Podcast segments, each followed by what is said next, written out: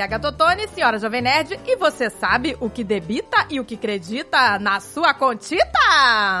pois, aqui é a Andréia, portuguesa, e eu tenho gasto pouquíssimo nos cartões de crédito, gente. Hum nos cartões de crédito. Ah. Ou eles são clonados ou eu perco eles, então eu não gasto mais no seu cartão, não, né? Eu gasto dos outros, entendeu? Tá ótimo assim, meu amor. Oi, gente, aqui é a Isa Fontanella. E se dinheiro na mão é vendaval, cara, tá temporada de tufão, né? Porque, putz grila. aqui é a Zagal e eu não consigo compreender quando as palavras controle e financeiro são usadas juntas. Ah, que isso! Por isso que nós estamos aqui hoje. 0800 Isa.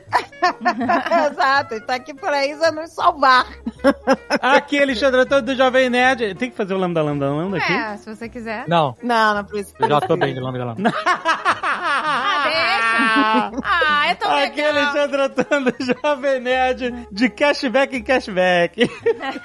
Só no cashback. o cashback foi você gastar mais. É, não é. menos menos. Então, gente, é isso que nós queremos, meu povo. A gente já organizou a casa, estamos tentando, né? Não organizou. Estamos tentando, exato. Mas estamos seguindo lá as regras. Estamos no processo. E agora vamos organizar as finanças, gente. É isso aí, gente. Porque não tem uma coisa separada da outra. A gente já aprendeu, inclusive, Isa, que sendo mais organizados, a gente compra menos, porque a gente sabe Nossa, o que tem. Total. Exatamente. e aí... Fala isso pros 20 litros de sabão líquido que eu tenho em casa, porque eu sempre que vejo uma promoção promoção, compro. Nunca vi isso. Olha aí, é isso que não pode. Esse é o perigo. o problema é o seguinte: a gente aprendeu que não pode ter mais coisa do que espaço. Então a gente é já tem que comprar menos. Tem Exatamente. que caber no espaço que a gente tem. Ou e você gente... cria espaço. E se tiver tudo organizado, você não compra de novo o negócio que você já tem. Né? Exatamente. Né? Também. Agora só falta é, não ficar maluca da promoção, né, gente? Pois é. Ai, gente, eu sou. Eu, dependendo do que é, eu sou a maluca da promoção, cara. Pasta de dente, sabonete, essas coisas que não estragam. Papel se eu ver uma promoção. É, papel higiênico ocupa muito espaço, né? Aí é um papel pouco higiênico mais Black Friday. Substitua o seu papel higiênico por uma ducha. Pô. Não, mas peraí. É, não, mas peraí, tem que tirar o excesso. Né? Ah, meu Deus, Olha aí. Não foi pra isso que a gente veio, gente. De controle financeiro. Ah, mas olha só, quando você vai lavar um carro num car wash, o cara não pega o papel higiênico, passa no seu carro pra depois lavar o carro. Ele vai com a pressão tirando a sujeira. Mas o seu carro não tá com cocô. Dependendo não. do carro, tem. Dependendo não, do carro, tem. Dependendo de onde passou a roda, tem. e lama é tipo Olha cocô, aí. só que não fede. Estamos falando de controle financeiro. E agora... tem que começar a controlar, né? Pra você não se cagar inteiro no final do mês, quando abrir a, a fatura do cartão. A fatura é. do cartão. Já tem que aprender a limpar a bunda de direito. E economicamente. Pois é, porque aqui temos, né? Temos especialistas em descontrole financeiro. E agora, é, a. Isabela que veio nos dar uma luz no controle financeiro. Nos ajude, Isa, nos ajude. Eu, eu gostei dessa, eu vou dar esse título para alguns clientes meus, especialista em descontrole financeiro. Gostei. Uma caneca de mamica!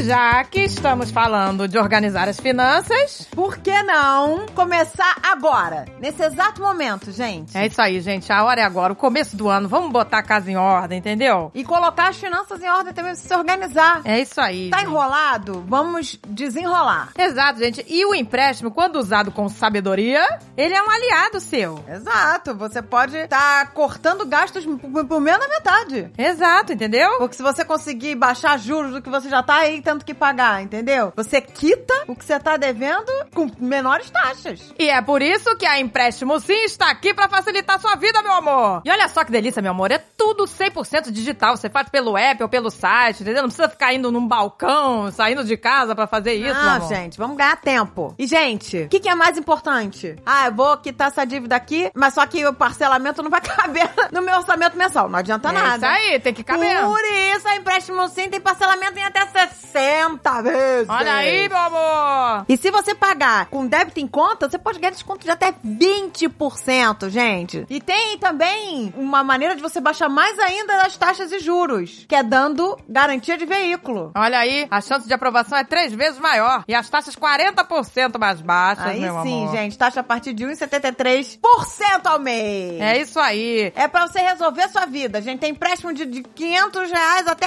150 mil. E olha só que legal, assim oferece empréstimo com seguro, pra você ficar mais tranquilo, né, no caso de um imprevisto. Você pode simular direto seu celular, sem sair de casa, em dois minutinhos ali, gente. Tem link na descrição pra saber mais. Com a empréstimo sim, você desafoga em janeiro e desafoga o ano inteiro, meu amor. Me chama que eu vou. Uma empresa do Grupo Santander. Que delícia!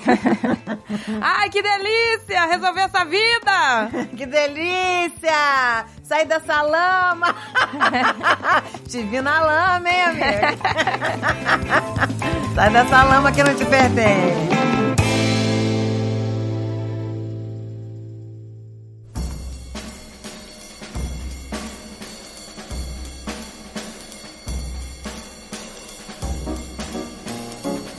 Eu tenho um problema atual de controle financeiro, que é, eu odeio ter mil cartões de crédito. Lembra que, eu não sei se ainda é moda, nos anos 80, 90 era moda. Carteira vinha com 10 lugares pra cartão de crédito. Aí as Sim. pessoas ficavam, não, esse vence dia tal. É, esse aí tinha É. esse negócio, era bonito ter mil cartões de crédito. É, porque tinha o aniversário do cartão, não é isso? É, É, é. se eu comprar aqui, eu ganho, sei lá, 45 dias, né? Se eu É, comprar na data de loucura, vencimento da fatura. Tem, tem uns negócios desses. Eu sempre, eu sempre me apavorei com isso. Então, Uhum. eu, eu sempre concentrei todos os meus gastos em num único cartão de crédito. É que é o certo. Sim. Só Exato, que, gente. de uns tempos pra cá, eu comecei a fazer outros cartões de crédito. Por eu quê? fiz um cartão de crédito Ah. pra parcelar a geladeira. Como assim? Ah, É, porque a, a loja que vendia a geladeira, a loja que a gente achou que vendia a geladeira tava com desconto, e se você fizesse o cartão de crédito, você ganhava mais 200 dólares de desconto. Ah. Aí come- Ok. Aí começou a palhaçada. Aí eu fiz um cartão de crédito pra comprar a geladeira com 200 dólares de desconto, certo? Aí fiz mais Ok. um cartão de crédito. E aí, na Amazon, o cartão de crédito dá cashback de 5% quando a gente compra na Amazon. É, Falei, começou, já puta. tem dois. O que mais? ó, aí começou a história. Antigamente a gente ficava calculando a data, né? A data perfeita, agora você fica calculando o cashback. Exato. Exato. é. E aí eu fiz o Apple Card, que dá 3% de cashback dependendo da compra. Ou 1%. Ah, já são três, já são três. Mas o da Amazon você pode usar em todo lugar? Não, só uso na Amazon. Só não. Ah, tá. Então por isso que você... E aí eu fiz um cartão da TJ Maxx pra comprar um tapete pro escritório. Por quê? Que ganhava 100 Porque dólares de dava desconto na não sei primeira quanto de desconto. TJ Maxx, eu já fui essa pessoa. Ah. Dava 100 dólares de desconto na primeira compra. E o, ca- o, o- o tapete era caro lá. E pior que, esses, que essas bostas desses cartões não dá pra botar nada em débito automático. E aí começa essa maluquice de eu esquecer, porque eu esqueço. Eu, eu odeio é, parar de burocracia, de, de, sabe, ficar vendo planilha, essas coisas. Pra mim, é, é um desespero isso. Aí eu esqueço que os cartões vencem, que tem que pagar o cartão.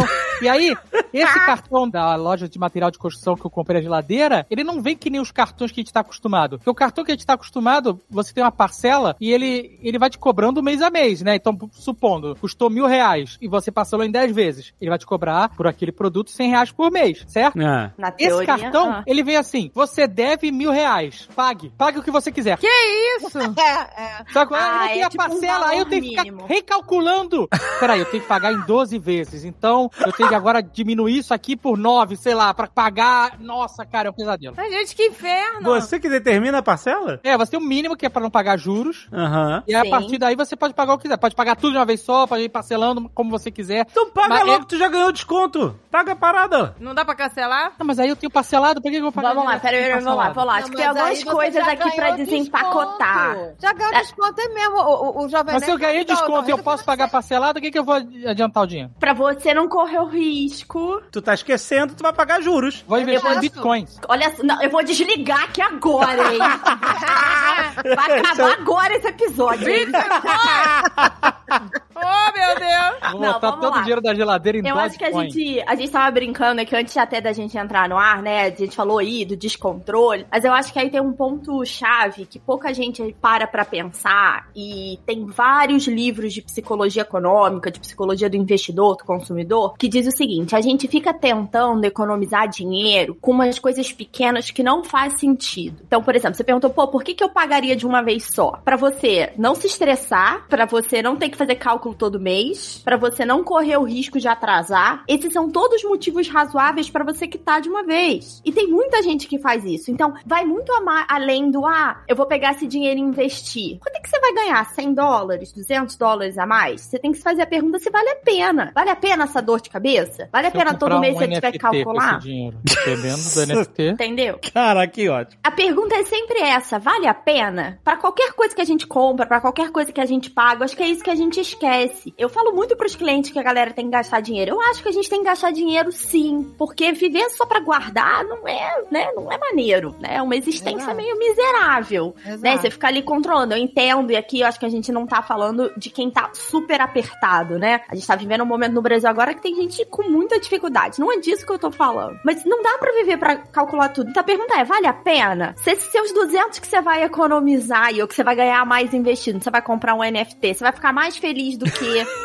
o estresse que você tem de calcular a fatura do cartão? É. E tempo é dinheiro, amigo. Já perdeu dinheiro aí. Então, Tá. Exatamente. Sabe o que eu gostava? Eu tinha, quando eu mudei para os Estados Unidos, eu tinha um cartão só. E ele tinha um limite, que era, por coincidência, o limite que a gente podia gastar por mês. Era ótimo. Tá E quando vendo? o cartão não passava na máquina, eu sabia que eu já tinha gastado tudo que eu podia. Tá vendo?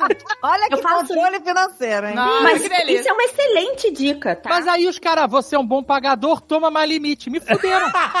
Fuderam. mas- Eu não sei como é que tá aí. Aqui no Brasil agora a gente consegue controlar os limites do cartão nos aplicativos. A gente mesmo, assim, então tem um limite maior e você coloca ali o Ah. quanto você quer e você consegue aumentar ou diminuir. Então vou dar um Aqui É muito exemplo. atrasado em relação a isso.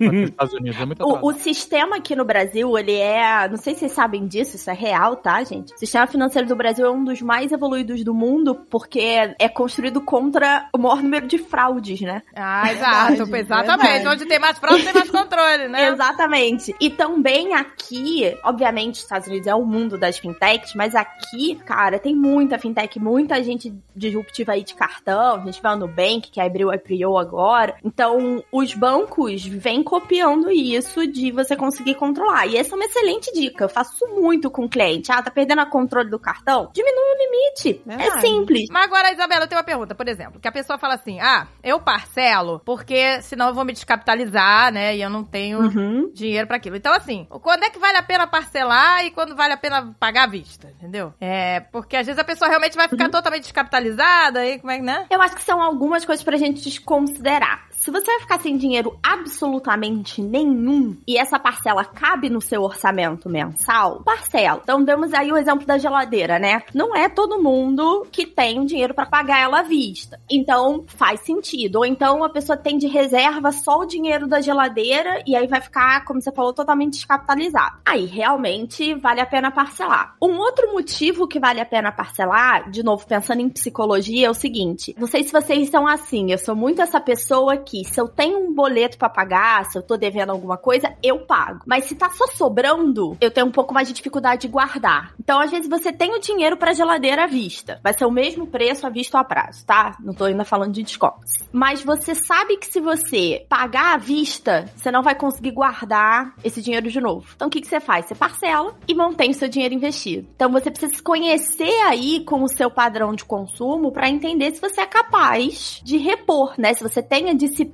pra repor o dinheiro que você tirou. Obviamente, se você tiver desconto pra pagar à vista, e você tem o dinheiro, né? Paga à vista. É, exato, né? O problema é assim, quando a pessoa assume várias parcelas, aí... É, É, a esse gente que é o perde perigo. o controle, né? Do quanto de parcela que tem. Exatamente, aí também não adianta nada, né? Não adianta nada. Tem gente que vai no terror de pegar dinheiro, paga um cartão em cima do outro pra, né? Sabe qual é? É. A ciranda do cartão, é isso. Já, já, já vi isso bastante. A pessoa faz vários cartões pra ficar girando. Paga os juros do cartão. Não, um cartão paga a dívida do outro cartão, é isso. Ai, meu Deus, pesadelo. É um pesadelo, porque não termina nunca. É, e é um juro composto altíssimo. Tanto que aqui no Brasil agora tem umas certas limitações de quanto você consegue entrar no rotativo, né? Porque a dívida multiplica, sei lá, por 5 em um ano. É, é muito Não, louco. muito perigoso. É muito perigoso. Você... Inclusive, tem uma mulher que tá devendo uma grana pro Itaú, todo dia eles me ligam. Que? E ligam pro, pro telefone do Azagal. A Acho mulher que ela deu o meu telefone, sabe qual é? Ah, E aí, cara, eu, eu tô seguindo por SMS toda a jornada do devedor. Sim. Porque no começo eles é o último aviso, sua dívida vai vencer, vamos mandar seu nome pro SP, SPC. Mas você não responde esse telefone, não? eu é não do respondo nada, eu quero ver o que vai acontecer. É novela, pô. Porque pra eles vai parecer que é a mulher que tá respondendo. Esse telefone não é. Não, eu não respondo, eu não respondo, não, fico quieto. Aí liga, eu não atendo. Aí passou uns meses, fulana, vamos renegociar a sua dívida. Antes tava ameaçando, sabe? Você tá vendo a jornada toda. Aí depois, agora é a sua última chance pra renegociar a dívida. Aí depois vem a ameaça de novo, é muito passivo e agressivo. vou bater seu nome no SPC, vou mandar a Jota quebrar tuas pernas. Aí depois volta 80% de desconto na sua dívida, sabe? É uma jornada do devedor. Cara. Pois Fica é, tem a a jornada, né? Porque depois tem a negociação. Pois é, quando a pessoa não paga de jeito nenhum, né? O valor vai caindo, né? Também, às vezes, pra negociar, né? Então, depende. Porque, por exemplo, quando você tem vários ultimatos assim, provavelmente essa dívida foi vendida, né? É. Essa dívida é passada pra frente. Essa dívida não é mais do banco. Essa dívida não é mais do banco. Ele vendeu baratinho, eu falei assim, ó, eu não quero esquentar a cabeça com isso. Aí, vocês querem, aí, ó, toma aí baratinho, vocês cobram aí quanto vocês conseguirem de volta. Por isso que tem essa margem de negociação toda, né? Que a dívida já foi comprada por barato e eles estão tentando é um lucro. Exatamente. Essas empresas que recompram, sim. Essa é uma das maneiras. Tá devendo mil reais, eles vão compram por, sei lá, vamos dizer que eles compram por 200 reais? É razoável? É, às vezes até menos. Ou a menos? Tá, comprar por 100 reais. Aí eles vão assim, ó, paga 500, 500. Na primeira eles tentam, ó, paga 800 reais, tá tudo certo. Aí eles vão vão tá lucrando em cima dessa grana. Aí passa Exatamente. 400, 500. Já aconteceu isso comigo. Eu tava devendo dinheiro pra detetização. Esqueci de pagar. Esqueci de pagar. Caloteiro, olha isso aqui, olha a podosfera brasileira descobrindo na tua casa aí, caloteiro. Precisa. E aí Que foi uma carta de outra empresa, sacou? É, Tipo, tá dinheiro, devendo dinheiro, vão quebrar tuas pernas, sabe? Eu, calma, gente, eu só esqueci, calma. Aí eu liguei pra detetização, ela agora você tem que pagar com eles, o problema é teu. Caraca. Nossa, olha só. Não, mas Mas eu agora. paguei, deu tudo certo. Eu esqueci. Meu problema é só esquecer. Eu esqueço. Mas você sabe que já inventaram algumas tecnologias de lembrete, né? Você tá ciente disso, né? Mas eu boto, e aí eu fico, sabe, eu olho assim e falo, "Ah, amanhã, porque eu boto com alguns dias de antecedência. E aí eu vou empurrando, sabe? Ah, amanhã eu vejo isso, amanhã eu pago. Amanhã, porque aí tem que logar no site, e aí vem código de barra, two-step verification. É muita agonia mesmo, pra pagar a conta. Não, você esquece tudo. Ai, meu Deus do céu. Você Aí, esquece, ó. porque teve uma vez Tá escrito aqui na agenda. Teve uma vez que a gente fez uma mudança, quando a gente se mudou de Minas pra Curitiba. E aí os caras quebraram ah, o tampo da nossa mesa de Isso. jantar. E aí eles disseram que não, que já tava daquele jeito. Eu falei, não, tava intacta, não sei o quê. Aí vai lá na Pequenas Causas, né? Pedir o valor da. que dei um valor do novo tampo. E aí. Os caras ligaram dizendo que queriam fazer acordo. Primeiro eles disseram Uhum. que não ia, que não sei o quê. Aí, do nada, eles ligaram, ah, vamos fazer um acordo, tereré. Aí o Dave, não, não quero acordo, quero que vocês paguem o valor, tereré. Pá, desligou na cara dos caras. Quando, no dia da audiência, pra resolver o assunto, ele esqueceu, não foi. Feito acordo. Ah, meu Porque Deus. realmente, eu não gosto da burocracia, entendeu? Meu problema é a burocracia. Seu problema também é que você não, não controla, você não anotou direito. Veio um boleto, veio um código de barra, veio um negócio desse, me dá, um, me dá ansiedade. Então, acho que tá na hora de contratar um assistente pra lidar com isso tudo pra você. Vou Ah. voltar naquela frase, vale a pena? Pô, tô achando que pro teu caso vai valer a pena um assistente, tu não vai ter que nunca mais olhar um código de barra. hein?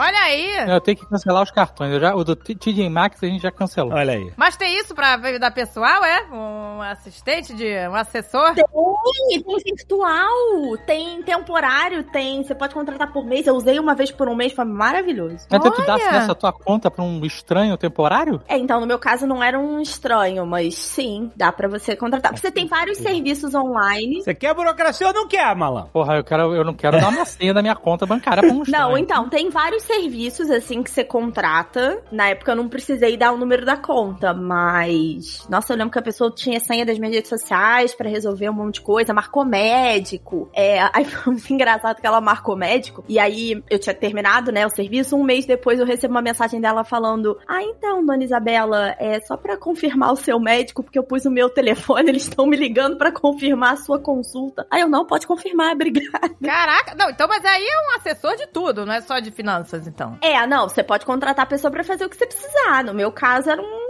um balaio de gato, assim, tinha muita coisa que eu precisava ser resolvida que eu no qual eu não queria É, ligar. mas eu, eu, eu já não confio muito nesses apps que você tem que botar suas informações bancárias, sabe? Não, aí eu Ah. uso. Eu usei pra controlar a vida financeira, não consigo. Uso, Não, aí é, é maravilhoso. Tem um app maravilhoso que o Alexandre na época indicou. Ah, que isso aqui vai controlar tudo, mas você tem que linkar tudo nesse app. Então eu não quero dar minhas informações pro E aí o Saka falou, não quero fazer isso. Eu falei, então, então não sei. Então eu não sei. Então, lide com isso.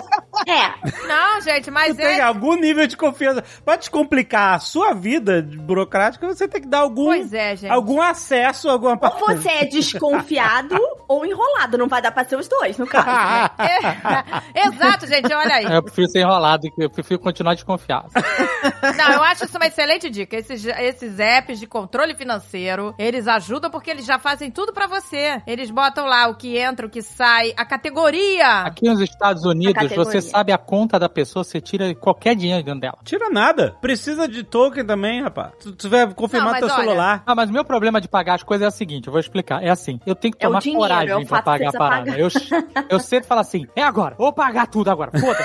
Aí, é? Aí eu abro todas as abas, começo a fazer login, aí vai, sei lá, cartão da, da, do- da geladeira. Aí vou- entra, não sei o que lá, divide por 9 vezes 3, tanto. Ridículo. Pago. Já vou pagar essa Vezes merda desse três. dessa geladeira toda de uma vez Aí só. entra no cartão do banco, quanto é que tá? Beleza, fatura do cartão, pago. Aí eu vou entrar, sei lá, um negócio assim, aí ele pede uma burocracia a mais, sabe qual é? Uma parada que eu não tava prevendo. Aí, Aí pronto. Aí fudeu. Aí desmorona tudo. Tá? Aí eu não consigo pagar mais nada. Não, gente, mas olha só, esses apps são muito importantes, porque não é, Isabela, pra você começar, a pessoa que quer começar a fazer um controle da vida dela, ela tem que anotar tudo que entra e tudo que sai, não é isso? Aí, ó, a planilha serve pra isso. Aí você tem que ser. Mas aí você faz manual, é muito trabalhoso. fazer manual é trabalhoso pra cacete. Esses é. apps já fazem esse cruzamento e separam por categoria. Tá tudo no app da Amazon, nosso. Tá lá. E ó, suas ordens. É tudo que a gente compra, tá lá. Não, não, mas aí o app da Amazon não tem luz, não tem É, não, você não nada. consegue ter. Se não tem tivesse, eu- geladeira. se tivesse, você eu não compra botaria. sua geladeira na Amazon, seu tapete. Não Se tem. tivesse pra pagar a luz na Amazon, eu pagava.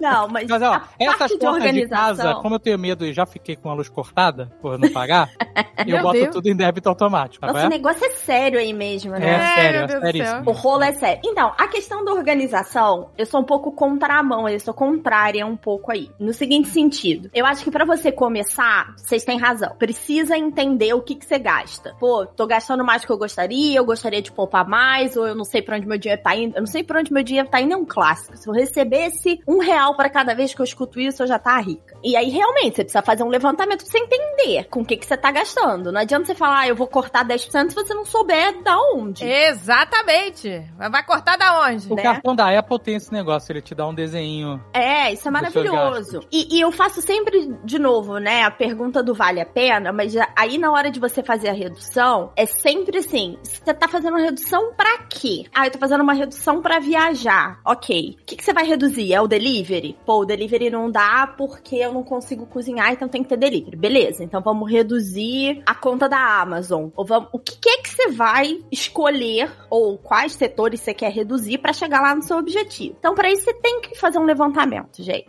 Agora, no dia a dia, se você faz o levantamento, obviamente você tem um controle melhor, mas ele é muito estressante pra muita gente. Essa coisa de você anotar tudo que você gasta, a não ser que você tenha um aplicativo com acesso à sua conta, né? Pois é, esse aplicativo, pois é, ele já faz tudo pra você. Ele faz tudo pra você e aí, na verdade, você só precisa botar, sei lá, o que você gasta em dinheiro, que hoje em dia, nada, né? É Eu nada. já fiz isso, ó. Eu, eu, eu era o que guardava o recibo do cartão de crédito, sabe? É? Nossa, Aí eu Nossa, tinha aqueles é. espetos pra botar no quarto que nem de, de boteco. Exatamente. Ah, Aí eu botava, espetava tudo. Aí Eu acho isso muito estressante. Pra mim, eu, eu fico miserável, eu não tô brincando. Se eu fizesse levantamento diário do que eu gastei, eu sou a pessoa mais mal-humorada da face da Terra. Ah, eu também. Acho um saco. Eu não gosto, eu acho um saco. Então, o que que eu faço? Eu faço uma previsão maior do mês. Então, ó, eu tenho que viver o mês inteiro com X. E é isso. O que que vai ter ali dentro, eu vou gerenciando durante o mês. Mas eu já tenho muito. Mas como é que você sabe o teu gasto mensal se você não tá fazendo controle diário? Então, eu tenho uma previsão do quanto eu quero poupar, né? Eu faço o contrário. Eu quero poupar X. Então, eu separo esse dinheiro no começo do mês e o resto fica na conta. É, mas pra uma pessoa que é leiga, né, que nem a gente. Então, assim, o, o ponto mais fácil seria o caminho de você anotar o quanto gasta e o quanto ganha, não é isso? Isso. Dividir em categorias. Seria assim, né? Lazer, é, despesas fixas, variar. E aí sim você poder ver aonde você tá gastando mais, não é isso? E escolher o que, que você quer reduzir. É sempre uma questão de você escolher o que você quer reduzir e pôr uma meta realista, né, gente? Eu adoro quando o cliente chega pra mim, eu faço essa avaliação, né? Exatamente isso que você descreveu. Ah, vamos lá, vamos fazer por Anamnésia categoria. Isso. Vamos fazer por categoria, beleza? Aí a pessoa fala assim: nossa, o clássico é: olha o quanto eu gastei com delivery. É. Aí eu falo, beleza, vamos reduzir o delivery? Vamos. Por quanto? A pessoa fala, não, não, não, pode cortar pela metade. Eu falo, vamos ser realista aqui, meu amor. É, não Não é? vai acontecer. Oh, pois é. Entendeu? Não vai acontecer. E aí, o que que acontece? É tipo o que o Zagal tava falando. Pô, eu faço bonitinho uma semana, duas semanas. Na terceira semana eu estouro, rola um foda-se essa merda. Então, se você bota uma meta realista que você vai conseguindo cumprir ao longo do tempo, você vai se animando. É Exato. que nem dieta. Sabe? Quando você, pô, tô na dieta bonitinha. Primeiro pedaço de pizza que você come, acabou. Porque você fala, hum, já comi uma pizza ontem, né? Vou comer um hambúrguer hoje, vou comer um doce amanhã. É a mesma coisa. Então, assim, não promete que você vai. Eu adoro. Mês que vem eu não vou comer fora. Eu falo, aham. É. Senta aí, Cláudia, mês que vem tu me liga. É, pois Porra, é. Claro que não vai É. acontecer, gente. Tem que Não ser vai. realista, tem que ser Tem que realista. ser realista. Quando a gente viajou pra Inglaterra, Uhum. na época a Libra tava 6 reais, seis e pouco. Hoje tá mais, né? Hoje tá 7 varada. Ai, naquela época a Libra 6 e pouco era uma, parada absurda. O dólar era 2,50, sei lá, naquela época. Ó, a Libra tá 7,40, dólar hoje que a gente tá gravando 5,49. Uia. Tá bom, tá barato. Tava caríssima a Libra. Aí a gente comprou, né? Foi na casa de câmbio, comprou as Libras. Das antigas. E a gente viajou e eu tava com pavor de eu ter que usar meu cartão de crédito, ter que gastar além do que a gente tinha comprado, porque tava muito cara a Libra, sabe? É, e eu não sabia como ia essa cotação, sei lá, porque eu já passei por situações de viajar e quando voltar o dólar tinha, sei lá, aumentado 30%. Todos os meus gastos tinham aumentado 30%. Caralho. E aí eu levei o dinheiro e separei por bolinhos por dia. Uhum. Então eu tinha, Ah. eu tinha bolinhos. Cada bolinho era pra um dia. Então a gente ficou uma semana, a gente tinha, sei lá, sete bolinhos. Aí eu deixava, e tinha um, um- um montante pra emergências, né? Mas aí ficou sete bolinhos, seis, primeiro dia, seis bolinhos dentro do cofre, um bolinho no bolso. Uhum. E a gente saía. Se acabasse o dinheiro do bolinho, vai pra praça ou volta pro hotel. Acabou. Não É, dá pra gastar mais nada nesse dia. É. Sabe qual é? É. Se sobrasse dinheiro, aí no dia seguinte, sei lá, McDonald's liberado na Inglaterra. E Então. aí a gente fez o. Não usou cartão de crédito, e a gente fez, mas era um controle financeiro, saco? É, é estrito, mano. Legal. Era olhar o bolinho, olhar as moedinhas, pegar as moedinhas de, de pound e não sei o que lá. ó. É isso aqui que tem pra hoje. Qual vai ser? Legal. Dá pra fazer isso, só que ele é muito imprático hoje em dia, né? Você mesmo falou, você entregou aí há quantos anos isso foi? Porque você foi numa casa de câmbio. A gente é aqui pessoalmente, né? Hoje em dia tem delivery de dólar. Tá nesse nível. Na casa de campo, É. voltei todo malandrão, sabe? Todo olhando pros lados. É. Bota Enfiando na dinheiro sacola na do mercado pra cueca. ninguém desconfiar. Na Exatamente. sacola do mercado, ninguém vai achar que tem dinheiro na sacola do mercado. Exatamente. Não, tem que botar na cueca, na virilha. É onde É, mais levam dinheiro, Agatha. Tanto que quando eu comecei a aprender sobre finanças, etc., tinha a técnica do envelope. Você fazia isso com envelope. Você sacava o salário, botava o envelope em cada categoria e você gastava o que tinha no envelope. Cara, 2022, né? É, ninguém Não vai dá mais pra dinheiro. gente fazer isso. Ninguém vai fazer. Bolinho, bolinho de dinheiro. né? O que que dá pra fazer, se você quiser fazer esse, essa lógica na vida real, o que que você faz? Você tira o seu salário da conta e você deposita por semana naquela conta que você vai mexer. Você tem um único meio de pagamento. Você vai pagar tudo naquela conta, ou no crédito, ou no débito, etc. E você tem aquele limite da semana. Ah, isso já é uma ajuda. Só que aí a gente volta, já ajuda, só que aí a gente volta no mesmo problema anterior da Zagal. Cara, tem que ter a disciplina de sentar, sei lá, todo domingo pra fazer isso. Domingo, né? foda, já é um dia merda do Já é um dia Tá passando, tá passando Vou melhorar, vou melhorar. Quarta-feira. Já é um dia pra baixo. Tu vai ainda financeira. É, o dia da desgraça da sua escolha, você vai lá e faz. E aí você vai criando empecilho. Uma coisa que já foi estudada inúmeras vezes é, pro que que a gente quer evitar, pros comportamentos que a gente quer evitar, você cria obstáculos. Pro comportamento que você quer estimular, você cria facilidade. Então assim, ah, eu quero dificultar eu gastar dinheiro. Pô, diminui o limite do cartão, porque se não passar o cartão, você vai ter que abrir o aplicativo, aumentar o limite, você já vai se sentir mal que você estourou e você vai criando ali barreiras. Ah, eu quero facilitar o meu investimento. Tem Beleza. aplicativos onde, Todo se você aumentasse o limite do cartão, viesse uma mensagem personalizada. Podia até ser do Fred. Sabe o que, que eu faço com os meus Bota lá, clientes? tá fazendo merda, hein? Tá fazendo Sabe o que, merda. eu faço com os meus clientes, se eles precisarem mexer no limite do cartão, eles precisam me mandar uma mensagem. Ah, legal. Não, isso é uma boa tática. Ninguém aumenta. Se a gente quiser facilitar os investimentos, o que, que você faz? Uma transferência automática. Todo o seu salário sai, sei lá, todo dia. Vamos imaginar alguém que tem um salário fixo, né? Que eu não sei se é o caso de nenhum de nós aqui na gravação, mas. Não, a gente aqui é pra funcionar no Magazine Luiza. Tá? Aí, ó. Batedor de ponta aqui.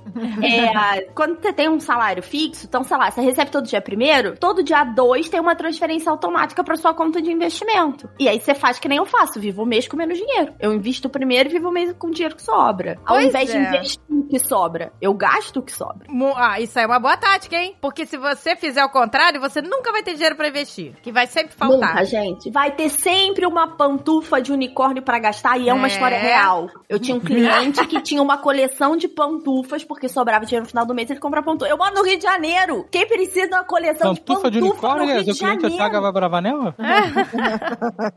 Gente, mas essa tática é boa. Não, a gente não pode te contar, né, quem é, quem são os clientes, assim, né? Tem um non-disclosure aqui. É, não, tá Mas sabe o que, é o- que é o negócio? Por exemplo, eu falei, né? A gente tinha um cartão de crédito e aí a gente, é, com o passar do tempo, o cartão mesmo aumentou o limite, né? Uhum. Isso é, é ruim, mas é bom. Assim, é Sim. ruim no sentido de que, puta, agora eu vou ter mais pra gastar onde eu não queria gastar. Eu, Sim. eu entendo, se tem mais pra gastar onde eu não queria gastar. Mas ao mesmo tempo, quando o cartão te manda a carta falando assim, nós aumentamos seu limite, você fica, puta merda, olha aí que bom pagador. Este merda tá pagando em dia e nós não estamos lucrando. Vamos dar mais limite pra ver se esse Pra ele se fica enrolar. lacrado e começa a pagar juros. que É isso que a gente quer. É, tá reconhecendo você não, amigo. Ele É tá isso querendo aí. Exatamente. Falou tudo. Mas eu só vi o primeiro layer da. da... Isabela, então o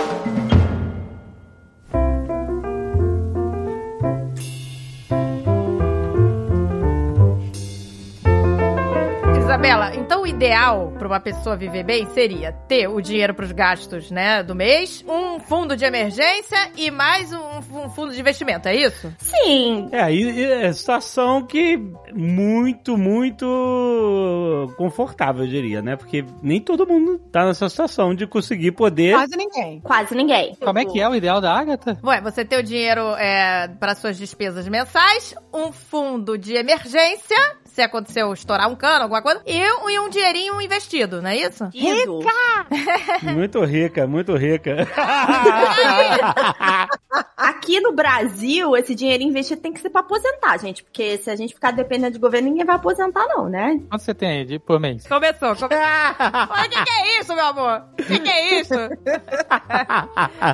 gente. Porque emergência é todo dia na casa deles. Não, Todo dia tem um cachorro, todo dia tem um buraco novo. Mas os buracos não são tapados, não. Tá lá tudo. Então esse fundo de Eles emergência da Agatha tá furado. Olha pro a quintal da. Agatha, lembra da minha vida financeira, cheia de buracos.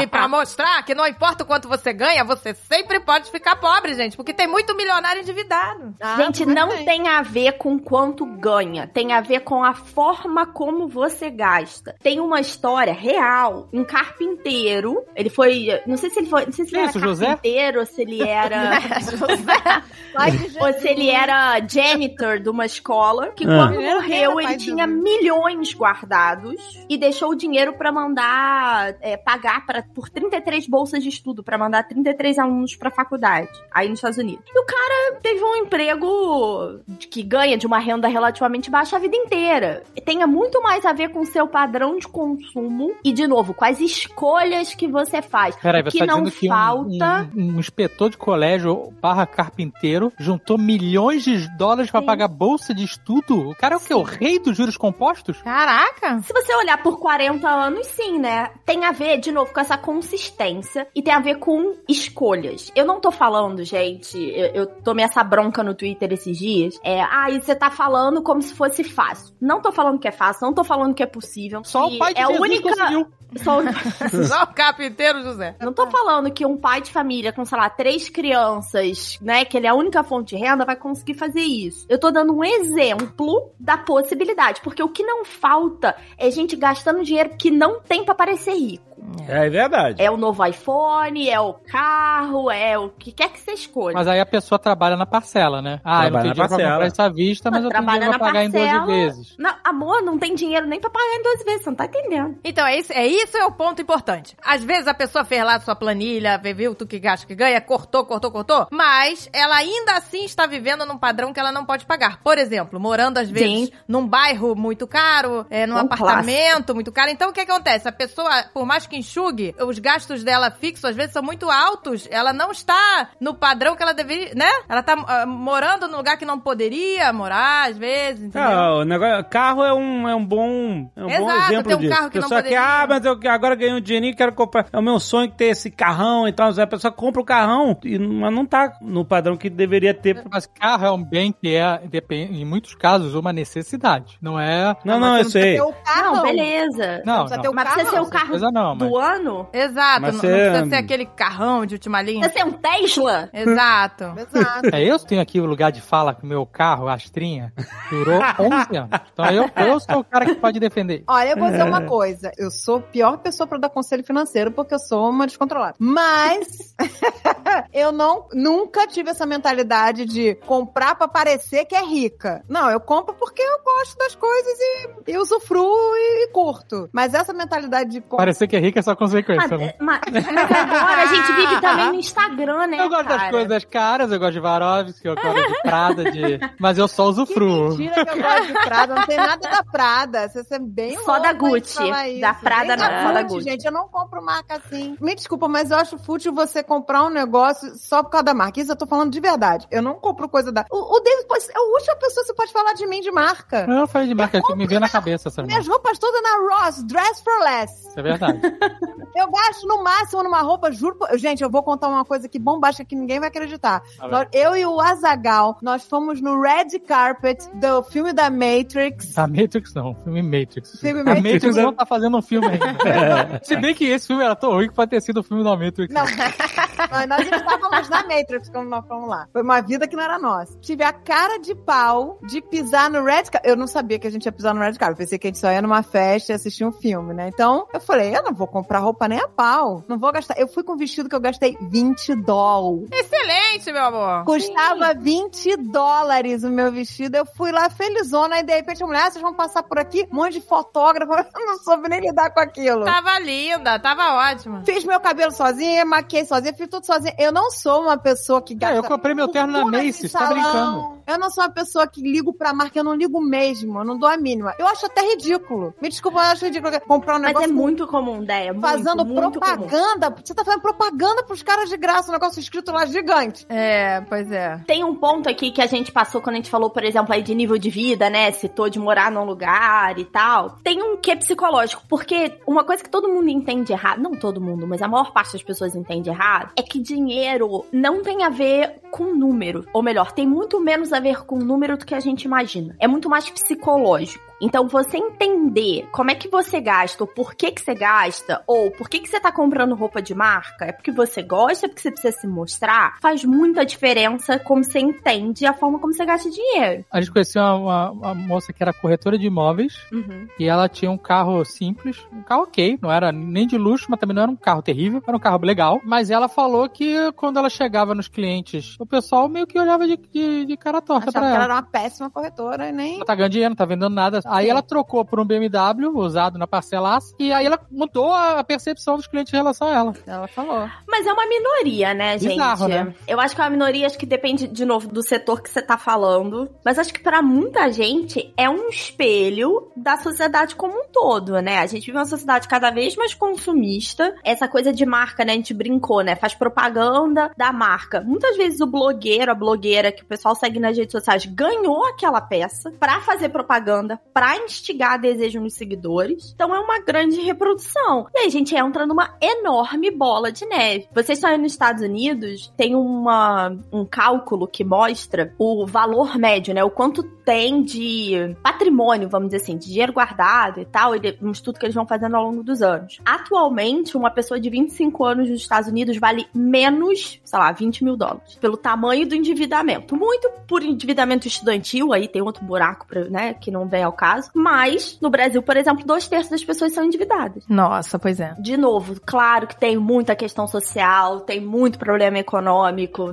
não é esse o ponto. Mas quanto dessas dívidas foram necessidade, o quanto foi despreparo, muita gente foi pego de calça curta nessa pandemia, e o quanto é um consumismo descontrolado. É, acho que é- o fator pandemia é algo muito fora da curva, né? Inclusive as pessoas que se planejam, que estavam programadas, que têm Sim. reservas, muitas nem elas aguentaram uma pancada de pandemia. Sim. Exatamente. A pessoa tinha tudo planejadinho, mas não foi suficiente. Mas assim, Que- em condições normais de voo, é, historicamente, o brasileiro, que é a galera que nos Gasta ouve, mais né, do que ganha. gasta mais do que Gasta ganha, do tá endividado. Isso não é de hoje. Você abre qualquer jornal fantástico Sim. que seja, de qualquer ano que eles falam disso, e é a mesma, é a mesma métrica, basicamente. Ela não muda muito, né? Não, só que tem épocas que o Brasil paga mais as dívidas, mais pessoas saindo do SPC. Quando, as pessoas, quando a economia está mais aquecida. Exato, e quando tá o juros está mais baixo. quando o Exato. crédito está melhor, né? É. Aí as pessoas conseguem manobrar um pouco melhor nesse escopo. Não, mas aquela frase que você falou, como é que é mesmo? Que foi boa? Que se não é, não é o que, quanto você ganha, como é que é? Você tem que gastar o que sobra depois de investir. É, então, porque o que acontece? Eu conheço aquela coisa, não tem a ver realmente com quanto você ganha, né? E Uhum. sim o- a tua cabeça pra, né, gerenciar aquilo. Porque eu conheço é, gente que tem uma renda pequena e com essa renda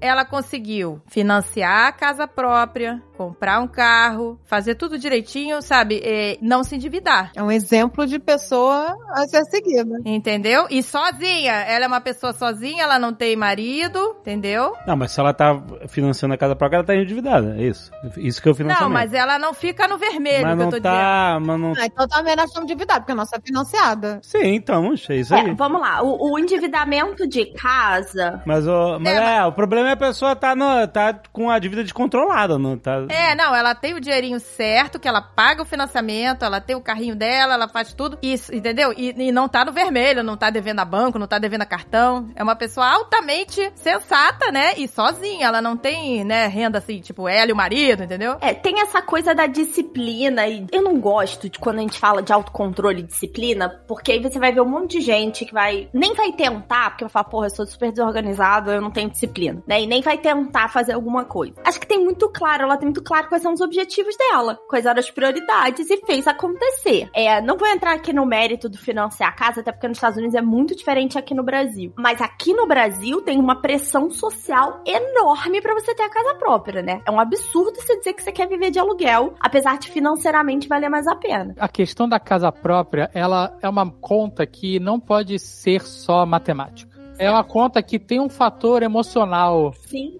total. que tá, que tá lá dentro. Que a pessoa que tem uma casa própria, que não mora de aluguel. Porque assim, viver de aluguel, por mais economicamente é, viável e melhor que seja, carrega um certo nível de incerteza. Você tá morando Sim. numa casa e amanhã o cara pode falar, tchau. Exatamente. Bem que no Brasil tem toda uma amarração que pra você sair de um aluguel é muito mais complicado. Mas é, o prédio pode ser vendido, pode ser incorporado. Você Sim. tem uma, uma série de coisas que o, o dono do seu imóvel, onde você mora, pode tirar de lá. Pode ser que não aconteça. Eu tenho um amigo meu é, que os pais dele moram no mesmo apartamento, sei lá, 40 anos. Alugado. Mas, quando a pessoa tem a sua a, a casa própria, seja ela quitada, seja ela parcelada, esse fator de insegurança que para muitas pessoas, de insegurança não, de incerteza, esse fator de incerteza que para muitas pessoas pesa muito na cabeça, ele é removido da equação. É, às vezes, o cara prefere pagar uma parcela de um financiamento, mas saber que ele tá investindo no imóvel que é dele, que vai ficar pros filhos dele, do que ter uma incerteza de estar vivendo é, num aluguel que amanhã ele já ele não pode não ter mais teto, ter que se mudar, sabe? É, mas Não, é- perfeito. é- é- em que sentido você, assim, acha que o aluguel, no caso, é melhor, assim, em termos de. Então vamos lá. Financeiramente, né, olhando friamente, se você tem o valor pra comprar casa à vista, vamos dar um exemplo aqui. Se você tivesse imaginando aqui, você tem o valor pra comprar casa à vista. É mais Isso aí negócio tipo- você deixar o dinheiro investido e pagar o aluguel. É mais você recebe mais investindo esse dinheiro e pagando o aluguel do que comprando o apartamento. Mas não depende, por por exemplo, existe uma época que era você podia deixar num fundo DI super seguro, rendendo 16% ao ano e tal. Aí teve a época que não podia mais porque taxa de juros caiu demais. Aí agora voltou. Não depende da época, depende do que tá acontecendo na economia como um todo. Mais ou menos, tem investimentos mais estáveis, que a gente consegue, mais previsíveis no médio prazo. Uhum. Então, assim, falando no mundo ideal, essa conta fecha. Porque um aluguel aqui hoje no Brasil, nas melhores regiões, a gente tá falando de meio por cento do valor do imóvel. Na média, tá ali 0,3. Cara, 0,3 ao ano, eu tô falando de, sei lá, 4. Não tô fazendo a conta aqui de cabeça, mas menos uns 4%, né? Então, é relativamente simples de eu conseguir isso, tá? Então, financeiramente, essa questão. Tem uma outra questão que é o seguinte: quando a gente tá pagando aluguel, em geral, a gente escolhe uma casa de um tamanho mais adequado para as necessidades. Porque você tá tentando economizar no aluguel. Então, você não vai alugar uma casa de 3 quartos se você não precisa de uma casa de 3 quartos. Só que quando você vai comprar, tem essa ideia que o Zagal falou: ah, eu vou deixar pros filhos, eu vou viver aqui o resto da vida. Provavelmente você vai tentar comprar uma casa maior do que você precisa naquele momento. Então, você vai gastar mais, seu financiamento vai ser mais caro. E se você olhar um financiamento no Brasil, agora o juro tá 10%. Se você está ouvindo esse episódio perguntando se você deveria financiar a casa própria, agora não, meu filho, segura a onda, esse juro vai baixar lá pra 2023, sossega aí, vai ficar tudo bem. Agora não vale a pena. Mas, sei lá, ano passado saiu financiamento ali com juro a 5, cara, em 30 anos você pagou dois apartamentos. Se você juntar o valor, a diferença do aluguel pro financiamento, você compra esse apartamento à vista em, sei lá, 10 anos. Mas no caso da pessoa que não tem dinheiro pra. Então vamos supor, né? Que é, você deu o exemplo da pessoa que tem o dinheiro pra comprar à vista, e aí é Uhum. melhor investir, né? Do que. Tal. Mas a pessoa que não tem, ela não tem dinheiro pra comprar à vista, é, ela não tem dinheiro pra investir, não seria melhor ela tentar um financiamento do, no, em vez de pagar aluguel? A parcela do financiamento vai ser sempre mais alta do que o aluguel. Se você pegar o mesmo apartamento, o aluguel e a parcela do financiamento, a parcela do financiamento é sempre mais alta. Então Uhum. existe aí uma diferença. Se você pega essa diferença e investe, você vai comprar esse imóvel à vista muito mais rápido que se você financiar. E aí, gente, vou voltar numa coisa que eu falei lá no começo. Se você já sabe o seu padrão, sabe que você não vai conseguir poupar aquele dinheiro, mas se você entrar num financiamento, você vai pagar as suas parcelas, você vai tentar amortizar, pagar isso em menos de 30 anos, beleza, vai. Você tá. O custo que você tá pagando de juro é pra você conseguir construir o seu patrimônio, porque você não vai conseguir fazer isso sozinho. É usar isso como um instrumento. Você tá pagando esse juro. Eu tenho muito cliente que fala pra mim que ele é pagador de boleto. Se É. tiver um boleto pra pagar, eu pago. Mas se eu não tiver, se eu tiver que investir, eu ir lá tomar a decisão de investir, não vai acontecer. Então, por exemplo, por que, que eu recomendo muito previdência? Um dos motivos é que a previdência é um débito automático na sua conta. Você estabelece uma vez, pro resto da vida, se você quiser, ele vai fazer esse débito. Então, de novo, você tira o atrito, né? Se você tem dificuldade de investir, mas se você financiar, isso vai bater na sua conta mensalmente, ok, mas esteja ciente que você tá pagando uma quantidade absurda de juros. É, porque assim, a minha mentalidade ainda né, é mais arcaica com isso. Então, na minha cabeça, ai meu Deus, aluguel, o dinheiro tá indo pro lixo e você não tá tendo um patrimônio, né? É a mesma coisa de imóveis para investimento, né? Isso era uma coisa que meus pais, meus avós falavam muito, assim. Você precisa comprar imóveis para ter uma renda no futuro. Cara, É, depende, né? Quem tinha sala comercial no centro do Rio, de centro de São Paulo, que achou que ia ter dinheiro pro resto da vida, tá aí tendo que lidar com as consequências, de novo, da pandemia que sacudiu muito, mas que se provou que não é tão estável quanto todo mundo imaginou que fosse. Pois é, a gente ainda pensa assim, né? Meio, ah, olha, você tem né, um patrimônio fixo ali, uma coisa que você pode tocar, né? Uma coisa tangível.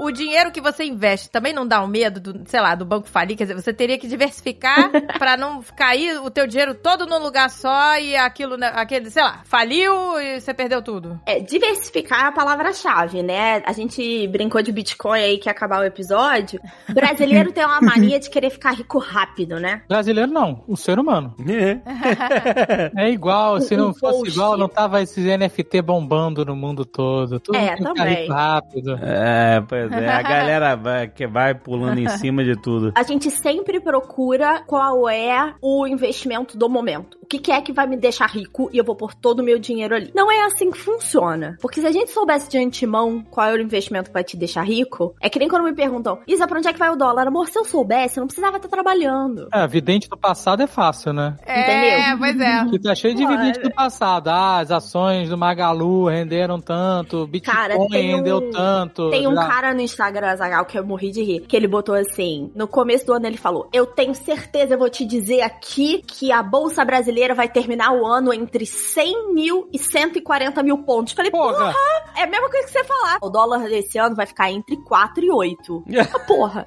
eu vou acertar, tá? Que vocês estão me ouvindo, ó, tô falando 24 de janeiro, o dólar vai ficar entre 4 e 8 no final do ano. Ah, Pô, então assim, tem que diversificar e as pessoas não entendem que diversificar não é pulverizar. Você ter 20 CDBs, você não tá diversificando. Porque se você tiver problema, obviamente, se um banco quebrar, né? Você não quebrou todos, mas se você tiver uma mudança brusca de juro, todos os seus CDBs vão ser afetados. Diversificar é colocar em investimentos com riscos diferentes, que vão ser afetados de maneiras diferentes pela movimentação política e econômica. Ah, isso é bom. Então, quem tinha só ações em 2021, porque 2021 a gente ia se recuperar da pandemia, se estrupiou, porque no final do ano foi o caos na Terra. Quem só tinha ações americanas, porque as ações brasileiras estavam muito mal, estão tomando na cabeça em janeiro, porque juro americano tá subindo. Entendeu? Quem fugiu da renda fixa porque o juro tava 2, perdeu toda a subida do 2 para 10. Então, assim, é, as pessoas precisam entender que não é passe de mágica, não é, é, A gente não tá tentando simplificar aqui nada, a gente não tá tentando zoar o amigo que previu a bolsa entre 100 e 140 mil pontos. Não, esse gente Mas que- assim. Não é um jogo de mega sena, gente. Tem um raciocínio por trás, tem formas de você ser mais consistente. E muitas vezes é mais interessante você ser mais consistente, mesmo ganhando menos, do que você ficar tentando acertar a boca do balão o tempo todo. Vamos aos passos. Passo Vamos. um. Primeiro passo. Grita. Primeiro passo, primeiro passo. Não, acho que o primeiro passo que a gente falou por alto aqui é elimine suas dívidas. Tá endividado? Se organiza pra eliminar as dívidas. É, Mas então, aí eu já vou É. fazer uma sub pergunta aqui. Posso? Como a pessoa se organiza pra se livrar das dívidas? É. Porque às vezes a pessoa tá olhando as planilhas dela, tá lá, abriu o Excel, abriu o aplicativo e tal, e ela não consegue enxergar como que eu vou pagar minha dívida, sabe? Vamos supor que Tá. o, ca- o cara tá com dívida no cartão de crédito. Beleza, é a que ele primeira coisa isso? que você vai fazer é você vai sair da dívida mais cara e vai tentar ir pra uma dívida mais barata. Então, crédito consignado, crédito pessoal, todos esses créditos são mais baratos do que cartão de crédito, cheque especial, financeira. O consignado e o pessoal, que em geral são descontados em folha, são mais baratos porque eles sabem que você vai pagar porque não depende de você, né? Você O já recebe o dinheiro a menos. quem tá te emprestando é menor, por isso Exatamente. condições melhores. Exatamente. Então você consegue fazer essa ou uma renegociação ou você contrata um novo crédito pra pagar os anteriores. Primeira coisa que você precisa entender é quanto custa essa sua dívida, né? Todo contrato de dívida você tem que procurar o CET, CET, custo efetivo total. E você vai procurar um- uma dívida com custo menor. Como você determina o custo menor? É simplesmente a taxa de juros que você vai pagar? Então, pelo custo efetivo total, você consegue comparar. Porque se você compara só o juro, você não tá levando em consideração todos os encargos, né? Por exemplo, no, no financiamento imobiliário, você tem seguros obrigatórios, você tem umas taxas de documentação. Ah, tá. Você tem que contar tudo isso. Aham. Exatamente. Então, todo contrato de dívida, isso é lei no Brasil, tá? Todo contrato de dívida tem o custo efetivo total. Então, vou dar um exemplo. No financiamento imobiliário, às vezes a diferença entre a taxa de juro e o SET é de tipo 2%. Porque entre o juro e o custo efetivo tem um monte de taxa, seguro, um monte de coisa que tem lá. Mas qual é a forma fácil de eu, de eu achar o, o CET? É só eu pegar o quanto eu devo no total e dividir pelo. Todo contrato tem. Não, não, não. Todo Ah. contrato vem escrito, custo efetivo total. e se Ah, você tá. não souber, você pode ligar pra quem te emprestou, eles são obrigados a te dar esse dado. Mas esse custo vai ser o quê? Uma porcentagem, é isso? É, uma porcentagem. Então ele vai ser, sei lá, 9. No caso do cartão de crédito, é tipo assim, 300% ao ano, Uhum. tá? E esse custo efetivo é 300? sempre. É, ué. É, é mais do que isso, tá? Eu chutei 300, mas eu fui bondosa. Ué, não é 14% ao mês, sei lá, um negócio assim? Ao mês. Então, ó, a taxa do cartão de crédito é. Em outubro de 2020, tava 343% ao ano. Nada! Então, é a pior coisa dever pro cartão de crédito, gente. Tem que... Pior. É, coisa. cartão de crédito, É como ela falou, trocar especial. uma dívida por uma outra mais barata. Exatamente. Pe Porra, pega porque aí o- você não tem nem dívida, né? Aí eu tenho outro nome isso aí.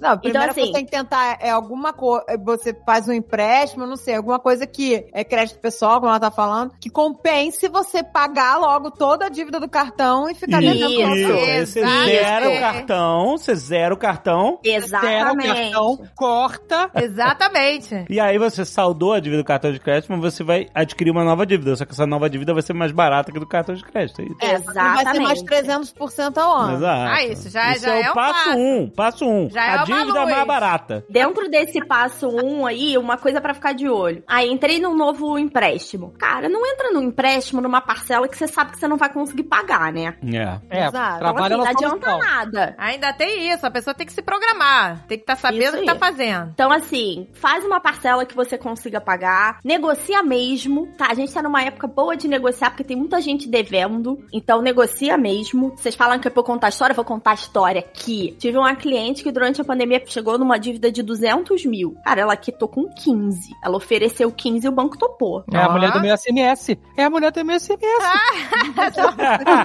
É, não é mais porque no caso ela quitou, então você continua recebendo. Mas eu parei de a- receber. Aí, ó, aí, ó, ó, Ih, ó, descobriu quem é. Descobriu.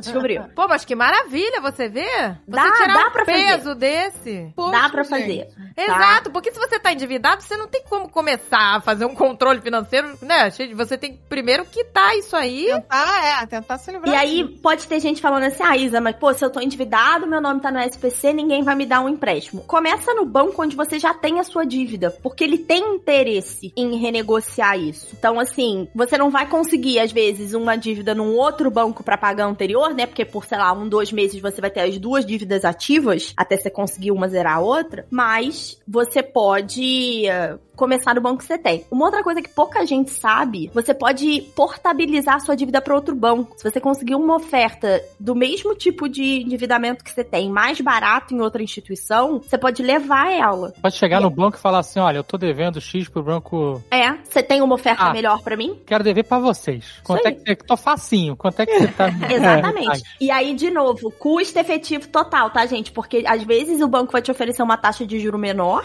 e vai te enrolar porque com as taxas todas vai ficar mais caro. Então, olha o custo efetivo total pra comparar e dá pra você levar todas as suas dívidas pra um banco só. Já vi isso acontecer, tá? Leva todas as dívidas pra um banco só e nesse banco você renegocia tudo. Hashtag fica a dica. Ah, mas qual é a dica dos 15 mil? 200 pra 15. Essa aí é a dica de ouro. Essa é uma dica. A dica dos 200 pra O 15 que, que ela é o fez? Ela ligou chorando, ela contou história, e ela fez. Não, o banco começou a ligar, ela falou que não tinha, não tinha, não tinha, até um dia que ela falou, cara, eu tenho 15, quer? Aí a Ai, ai, gerente falou, eu preciso, eu preciso ver. Aí no dia seguinte ela voltou e falou, 15, pode depositar. Ela falou, não, eu quero ver um contrato. Ah, Porra, minha cliente foi muito sagaz nesse caso. Caraca. Ela falou, quero ver o contrato e eu quero ver a, a comprovação de quitação, tá, não sei o que. Aí a menina redigiu, ela, Ela um depositou pix. na conta. Ela literalmente fez um pix? pix, porque assim que bateu na conta, o banco tirou da conta e quitou. Mas isso aconteceu com a gente no início de casado, lembra? Que tinha uma dívida que a gente não, não, não sabia, não sei, da mãe dele, não foi? Que faleceu. E eu acho que aquilo foi, né? A gente não sabia, sei lá, e foi crescendo, crescendo, crescendo. E aí a gente realmente não tinha como pagar e a gente ficava recebendo aquelas cartas que foi, foi ficando um negócio enorme, a gente não tinha como pagar, não tem, não tem? Pô, mas aí o nome dela que ia ficar na SPC não ia fazer mal nem pra ela. Podia ser uma conta corrente, podia ser uma coisa assim. Era uma coisa que tinha que resolver, mas a gente foi falando, não tem como, não tem como. Até que um dia,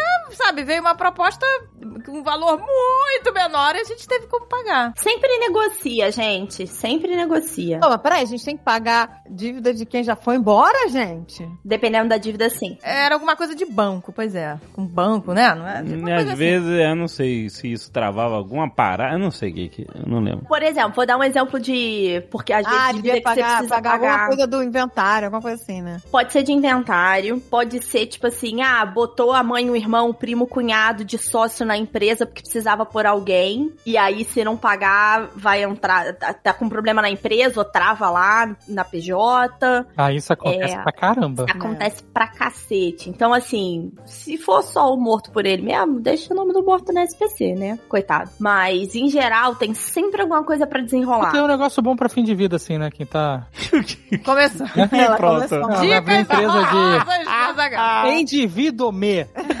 Quem divide, mesmo. Pessoa terminal, vai aceitando dívida dos outros, quando partir. É, fica então, tá. Tudo, fica tudo na lápide. Nossa, nossa, não, do pelo amor de que Deus. Não, gente, não, pelo amor de Deus, Devo não. para, aí o banco tá. A gente Meu tá Deus. aqui pra evitar endividamento, legal? Pelo amor de Deus. Não, mas eu tô tirando, mas é uma, é uma parada, é pra, né? Indivíduo me. Indivíduo.me, é isso?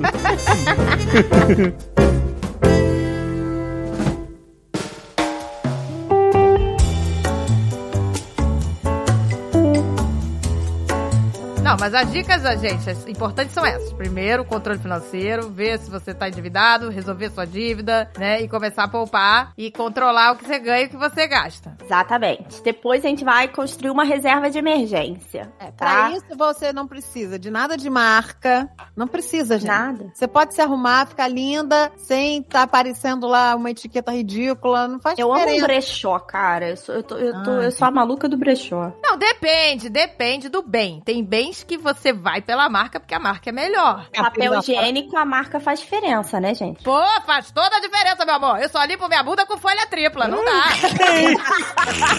É, mas é por isso que na pandemia ficava contando os picotes.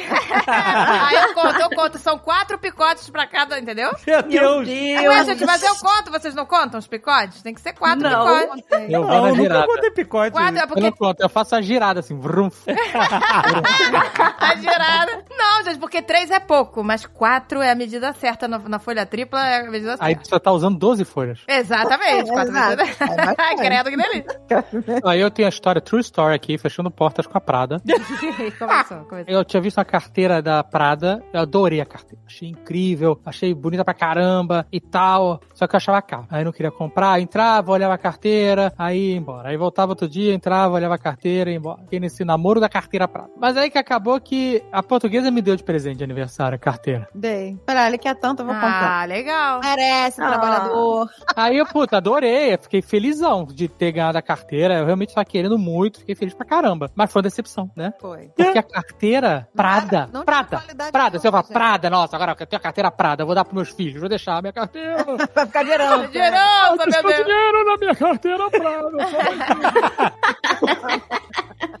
a carteira não durou um ano. Ah, gente, não é possível. Ah, Sério. E eu fui lá na. Prada e falei: é isso que a gente espera de um produto Prada? Reclamei, tirei foto, mandei pro, pro atendimento do cliente. E os caras falaram: é isso aí. Tem coisas que não valem mesmo. É, não, não vale. A gente já estabeleceu que a carteira Prada não vale, mas a folha tripa vale. Ah, vou levar. Eu comecei a levar meu dinheiro e foi na tripa. Embrulha seu dinheiro no papel higiênico e enfia no bolso. Um picote, um picote só, meu dobra ali, ó.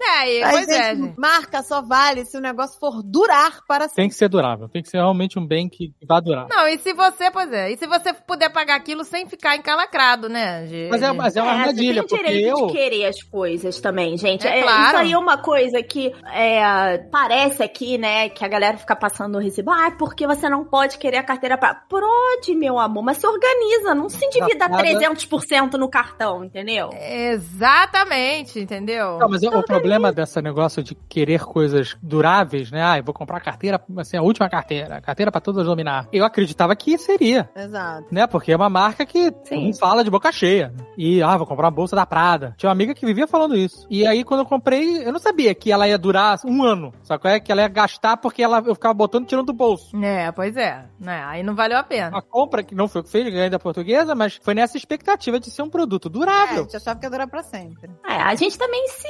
As marcas também estão tentando enrolar a gente o tempo todo, né? É, gente, é, também não adianta. Eu vou te dizer, eletrônicos, eu acho que a gente tem que procurar uma marca confiável. É, eu sou fiel a algumas marcas de eletrônicos, pois é. Porque Mais do que sabe o- que vai durar. Mas o vez- mais confiável que o produto, você tem que saber se a marca tem um bom, de eletrônico principalmente, um bom serviço pós-venda. Exato. É. É. Uma vez a gente comprou, lembra? Logo quando a gente veio morar aqui, a gente foi ver TV e a gente viu uma marca genérica, a gente nunca tinha ouvido falar, Isso. com preço inacreditável na TV. Aí eu dei, pô, mas vamos testar, vai. Por esse preço, não sei o quê. Chegamos em casa, voltamos na. Ligou, já deu defeito. É, começou Caraca. o estrobo, eu tive um ataque epilético. Quando eu acordei, eu liguei e de, a, devolvi o botou, aí a gente botou de volta na caixa, foi lá devolver, porque tava, né, podia ainda devolver, e falou, ó, não, realmente não tem condições, vamos, vamos comprar logo a marca que a gente conhece e acabou. Máquina de lavar roupa, eu só compro uma marca que nunca me deu problema, eu amo ela de paixão. Nunca, nunca tive problema com essa marca. Então eu vou inve- Cheguei aqui, tinha milhões de opções. Eu falei, não, eu vou na que eu já conheço, que eu sempre usei, que essa aqui é maravilhosa. Mas ô, qualquer eletrônico, ou item mecânico ou eletrônico, ele vai dar problema. É inevitável. Máquina de lavar roupa não, Ela realmente não dá. Sim, Mas nunca deu. a empresa que você tem. É muito importante quando você for decidir comprar algo que é- normalmente é mais caro e que tem que ser um, um item mais durável. Ninguém compra uma TV ou uma máquina de lavar roupa, uma geladeira pra durar um ano só, né? Pois é. Não. Ninguém vai trocar um negócio desse em um ano. Cara, Então, procure. É muito importante você saber, pesquise aí no, no site, né? Tem vários sites. O pós-venda. Como é o pós-venda? Qual é o saque da, da empresa? Como é que é o atendimento? Se tiver garantia estendida, faz. Essa aí a Isabela discorda. Ela não gosta de garantia estendida, hein? É, é. mas já, já me salvou, hein? Já salvou vidas aqui. Já me salvou em várias. Não, é, eu já ouvi várias histórias assim. Vou voltar numa coisa que eu já falei. Garantia estendida vai te fazer dormir melhor à noite? Paga, entendeu? Não fica só olhando o número. Você acha que você vai se sentir mais seguro? Paga. E é isso, vai embora. Esquece que pagou, vai embora. Não, se a garantia estendida te garante que você, se o negócio der pau, eles vão trocar o produto por um outro. A gente, ó, a gente tinha um triturador de lixo ainda no Brasil. Tínhamos. E ele tinha garantia de 5 anos. E com 4 anos e 11 meses, ele parou de funcionar. Caraca. e os caras foram e deram a um triturador novo. Novo. E tá lá até hoje. Meus pais estão casados há 37 anos. O micro-ondas deles, que eles ganharam no casamento, pifou duas vezes e agora foi pra morte. 37 anos É, um micro-ondas. impressionante. A minha avó tem a mesma geladeira há 50 anos. É verdade. Essa geladeira vai ficar pra minhas Não, netas. não, mas é, a bichinha da choque, é uma beleza. Dá choque, eu, tô... tá Ih, eu já tomei tanto choque quando criança naquela geladeira. Ah, mas aí é nostálgico, Mas entendeu? Vai deixar pras netas, pra netas sentirem falta. Sabe por que que dura? Porque também não tinha um monte de botãozinho, não fazia gelo, É. não sei É. lá o quê. Ela só não gelava. Tinha filtro, ela só gelava, então vai durar. É que hoje em dia as geladeiras fazem tanta Tinha coisa. duas peças pra quebrar só, né? Exato. Tem Exato. televisão na geladeira, você ficar vendo TikTok hoje em dia. Não, gente, nem, nem, nem frost free tem. É, você tem que botar o ventilador pra descongelar, sabe? Cair aquele gelo. Nossa, acordava de madrugada. Pá, que que é isso? Ah, o gelo tá descongelando. Pois é, entendeu? Já tive essa geladeira, já tive essa geladeira. O primeiro passo era reduzir os gastos. É, ver o quanto você ganha, o quanto você gasta. Organizar. Antes de você reduzir os gastos, passo um organizar. E se você tiver endividado, entender organizar suas dívidas também. Ok, aí quitou a dívida, segundo passo é manter o controle financeiro pra não voltar a dívida. Então você tem que ver. Exatamente. Então vamos lá ver qual- o que, no que, que você tá gastando. Qual é a melhor forma de fazer o controle financeiro? Com o app, é, no, na planilha Excel? Qual é a melhor forma? Cara, é que nem a discussão de quantos picotes do papel higiênico você usa. Cada um sabe do seu, entendeu? Nada. Pois é. O app facilita, obviamente, mas para as pessoas desconfiadas, né, que você precisa dar seus dados e tal. É, aqui no Brasil está mudando com o Open Banking, tá vindo um monte de coisa aí. Tem gente que gosta de fazer no Excel. Eu tenho uma cliente com uma planilha com 16 abas no Excel. É assustadora. Oh, meu É Deus. assustadora. Eu fiz pra ela e eu tenho medo da planilha. Então é muito pessoal a forma como você controla isso. Existe Tá. algum app legal que você fala, ah, isso aqui é super simples? Porque não adianta ser mega complexo também a parada, né? Uhum. Tem que ser uma coisa for dummies. Eu gosto de tudo for dummies. Então, é o, é o aplicativo que olha as tuas contas todas. É isso. Ele vai te dizer, ó, tá gastando tanto com comida, tá gastando tanto com combustível. Tem alguns bancos que já te oferecem, porque assim, os aplicativos você consegue alimentar mais de uma conta, né? Porque a Exato. maior parte de nós tem mais de uma conta, mais de um cartão, mais de alguma coisa. Os do banco normalmente só organizam a conta que você tem. Então, assim. É, mas já ajuda a você ver a realidade. É, não, mas então. Ah, já ajuda bastante. Mas antigamente, por exemplo, agora a gente tem esse aplicativo que vincula, né, com as contas. Mas antigamente, logo assim, ah, logo não, é alguns anos atrás, eu tinha um aplicativo, mas eu tinha medo de vincular, porque isso era uma coisa, sei lá, pra mim era muito novo, e aí eu fazia manualmente. Mas eu já usava o aplicativo, só que botava manualmente no aplicativo. Sim. Só que como eu fazia, isso, né, eu nem tenho feito mais, mas eu queria voltar a fazer. Ninguém consegue fazer isso muito tempo. Não, mas como eu fazia diariamente, era rápido. Eu não consigo nem pagar a conta, Agatha. Como é que eu vou conseguir? Não, mas peraí, Abrir Excel. Abrir Excel pra eu ter um ataque cardíaco em frente ao Não, tem que ser no celular, pô. Se for no. Não era Excel, era um aplicativo, só que eu fazia manual em vez de botar vinculado, mas eu levava cinco minutos, eu olhava o extrato da conta, o que entrou naquele dia, botava. Não é, David? Tá, mas Abrir o assim, extrato da conta. Todo dia sai o extrato. É porque ela fazia manual. Mas eu levava cinco minutos. Ó, saiu tanto mercado, tanto, não sei o que, tanto, tanto. Pronto. Anotei o cartão de crédito ali, pronto, o que gastou. E acabou. E era rápido, entendeu? E era manual, mas, mas tinha um aplicativo pra ajudar. Aí o aplicativo já fazia. Você tem que criar a rotina do dia a dia, né? É isso que me estressa. Esse dia a dia, o gastei, anotei, gastei, anotei. Porra, eu odeio isso. Eu, eu fico mal, eu não durmo à noite. Então, mas aí é melhor ter um app que faça isso. É, é, cada pessoa faz do jeito que quiser. Tem uma expressão idiomática em inglês que eu acho que traduz muito bem, que chama wishful thinking, que significa, tipo, pensamento ilusório, ou pensamento desejoso, né? Você pensa do jeito que você deseja que as coisas sejam. Então, pra gente entender essa situação, esse compartimento aqui das nossas dívidas, dos nossos gastos e tal, a gente tem que abandonar o wishful thinking, o pensamento desejoso de que você assim, ah, eu não sei quanto é que eu tô gastando por mês, mas vai dar certo. A gente sempre dá um jeito. Exato, é. Não vai dar certo, seu cérebro é muito ruim de fazer conta. Exato. Que aí as pessoas,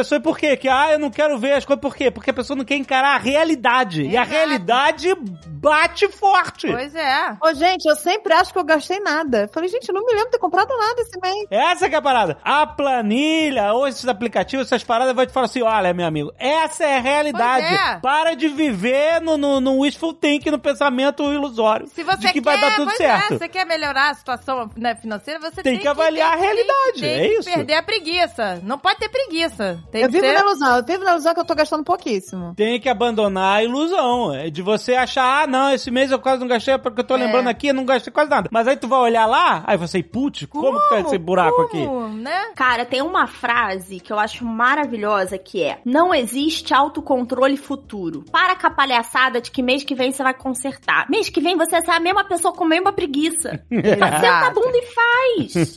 Resolve de uma vez. Então, É. se quer mesmo, tem que vencer a preguiça. E encarar a realidade, é isso. Encarar a realidade, isso aí. Encarar os números. Essa foi a primeira etapa. A segunda etapa qual é, então? A primeira é controle financeiro. Isso aí. Então, depois a gente precisa construir uma reserva de emergência. Todo mundo precisa de uma reserva de emergência, gente. Alguns mais, outros menos, dependendo da situação que você tá. Mas Então, a se reserva você- de emergência é pra quê? Pra consertar cano, que nem a Agatha? Cara, pra toda tudo. Gente, esse mês, pra mim, esse mês é a prova da importância da reserva de emergência. Eu nunca, eu não tô brincando. Desde que eu comecei a cuidar do meu dinheiro, eu nunca precisei usar minha reserva de emergência. Esse mês, eu tive um cano entupido, um ar-condicionado quebrado, eu tive que pagar dois tratamentos médicos e o meu cachorro tá doente hoje. Esse ano vai ser ótimo. Então, né? assim, comprar a blusinha em promoção não é uma emergência.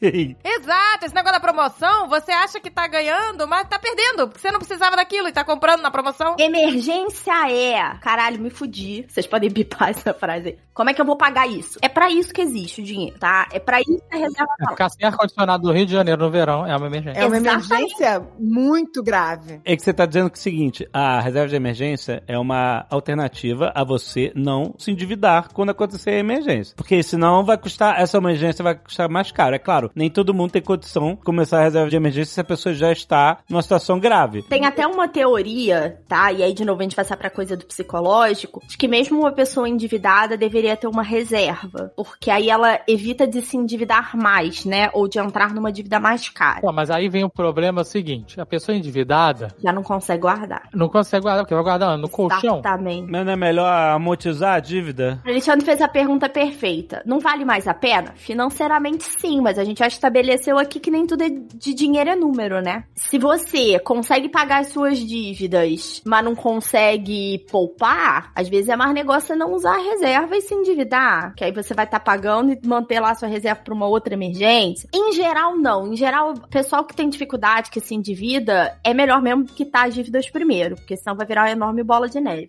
Mas tô falando que existem outras teorias aqui, tá, gente? Não compactuo com elas, não é isso que eu recomendo pros clientes, mas elas existem. A pessoa que tem uma reserva de emergência e dívida ao mesmo tempo é a pessoa que curte viver na dívida. Tem uma galera que curte. Curte viver nessa É. tensão, sabe? qual é? Eu acho que também depende, de novo, do tipo de vida que você leva, né? Você vive de aluguel, tem três crianças pequenas, um carro meio velho, porra, não ter reserva nenhuma é, é complicado, né? Ou ter uma reserva de um mês é complicado. Então, depende.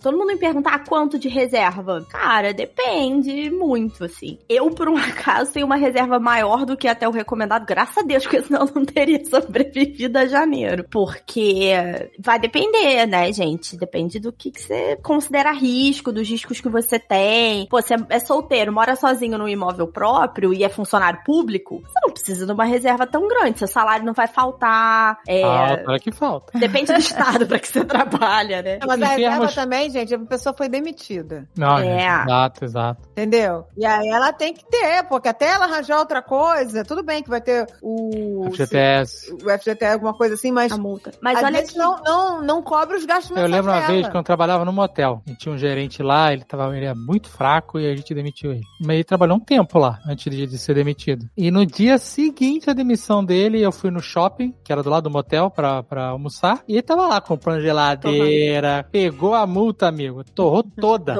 Mas daí olha que ideia maravilhosa que você pode ser demitido e se você tem uma reserva, você não vai precisar aceitar o primeiro emprego que te oferecerem. Não, A liberdade que você ganha, a tranquilidade que você ganha de saber que você pode esperar uma oportunidade melhor pra você. Mas E aí você fala, pô, mas aí eu vou gastar esse dinheiro? Aí você vai gastar esse dinheiro, talvez, pra um investimento infinitamente melhor na sua carreira. né? Mas aí, em termos de gastos mensais, vamos dizer assim, porque falar em Uhum. Valores absolutos é muito difícil, Sim, porque a é realidade das pessoas são muito diferentes. Uhum. Mas assim, em gastos mensais, qual seria o ideal de reserva? Seria um mês, dois meses dos seus gastos fixos, vamos chamar assim, É. né? Porque a reserva é meio que pra isso, né? Às vezes, Perdeu o emprego, puta, eu tenho que me segurar aqui dois meses sem Sim. três meses, vamos dizer, né? É, eu E aí você diria- pode aplicar pra outras coisas, conserto de ar-condicionado, cachorro doente, né? Mas É, e depois você os vai gastos renovando. fixos são um bom parâmetro, né? São, são, a gente usa mesmo isso de parâmetro. Quando a gente fala de fixos, na verdade, seu gasto mensal sem muitos excessos, né? Porque, por exemplo, o mercado não é fixo, você não gasta sempre todo mês a mesma coisa, mas você precisa levar em consideração. No mundo ideal, alguma coisa entre 6 e 12 meses de gasto. E aí, de novo, Reservaço. é um reservaço. Você não precisa construir ela primeiro antes de começar outra coisa. Então, porque é frustrante. Guardar dinheiro pra reserva é muito frustrante. Mas o dia da reserva não fica junto com o investimento? Só que Ele é um alta liquidez? investimento de alta liquidez, sim, Ah. ele vai ter um investimento. Só que pensa comigo o quão frustrante é você guardar dinheiro para não usar. Porque esse é um dinheiro que você guarda para não usar. É, foda. É muito frustrante psicologicamente. Então, assim, o que normalmente eu falo é: beleza, você tá no zero, você tá começando a investir agora, você quer construir pra comprar uma casa, um carro pra viajar. Cara, não precisa fazer essa reserva de seis meses de cara. Faz uma de, sei lá, três meses e aos poucos você vai aumentando. Porque você É, essa sai do risco você constrói ao longo iminente. dos meses, não é da manhã. Exatamente. né? Exato. Se você já tem um dinheiro guardado e não tem nada como reserva, porque aí assim, ações pode ser reserva? Não, porque por mais que você acesse esse dinheiro em dois dias úteis, as ações podem cair 30% num dia. Uhum. Né? Então, qual é a ideia? Ele tem que estar super acessível e ser super seguro pra você ter essa reserva de emergência. Então, se você tem dinheiro investido e não tem um investimento com essas características, separa uma parte do dinheiro pra isso. E aí, depois que você tem o começo da reserva, você vai construindo, que aí eu acho que é o último passo. Você começa a investir pros seus outros objetivos. E aí, ter muito claro que o objetivo é esse é importante, porque o investimento pra viajar é completamente diferente do investimento pra aposentar, né? Não, e eu gostei da, daquela tua dica de você já pegar esse dinheiro no início do mês e em vez de, né, ah, o que sobrou, porque aí nunca sobra. É, você pode, por exemplo, criar, tem, a gente não chegou nesse assunto, mas, por exemplo, conta da corretora, ter conta num banco diferente só pra investir. E aí você faz uma transferência programada, aquela que você pode programar por meses seguidos, sabe? Isso. Você já programa pra transferir pra essa outra conta. Aos poucos você vai aprendendo a viver sem essa grana. Exatamente. Agora, gente, eu acho que o primeiro lugar pra economizar, sinceramente, a primeira coisa que dá pra economizar é com o mercado. Assim, eu acho que a maioria das pessoas tem mania de comprar mais do que precisa e joga muita coisa fora. A gente tá com Cara, o mercado cacete no Brasil aqui. tá muito caro. Então, assim, tá difícil fazer que é melhor você ir mais vezes ao mercado e não jogar tanta coisa fora. Mas eu acho que o mais fácil, o mais fácil de cortar é supérfluo primeiro, né? As comprinhas, não sei o quê, nananana, o cineminha, o, a comida delivery. O que, que é supérfluo? Porque o cinema pra mim não é supérfluo, é parte da minha saúde mental. pois é. Eu troco, eu troco a bolacha, mas eu não troco meu cinema. Verdade, Tem que ver o que é supérfluo pra você. Pra cada um. O salão, Ih, fazer rapaz, unha. é. Aí abrimos um. um- Uma caixa de Pandora. um- é. Não Sabe a coisa que eu mais odeio de influencer de finanças? A cagação de regra.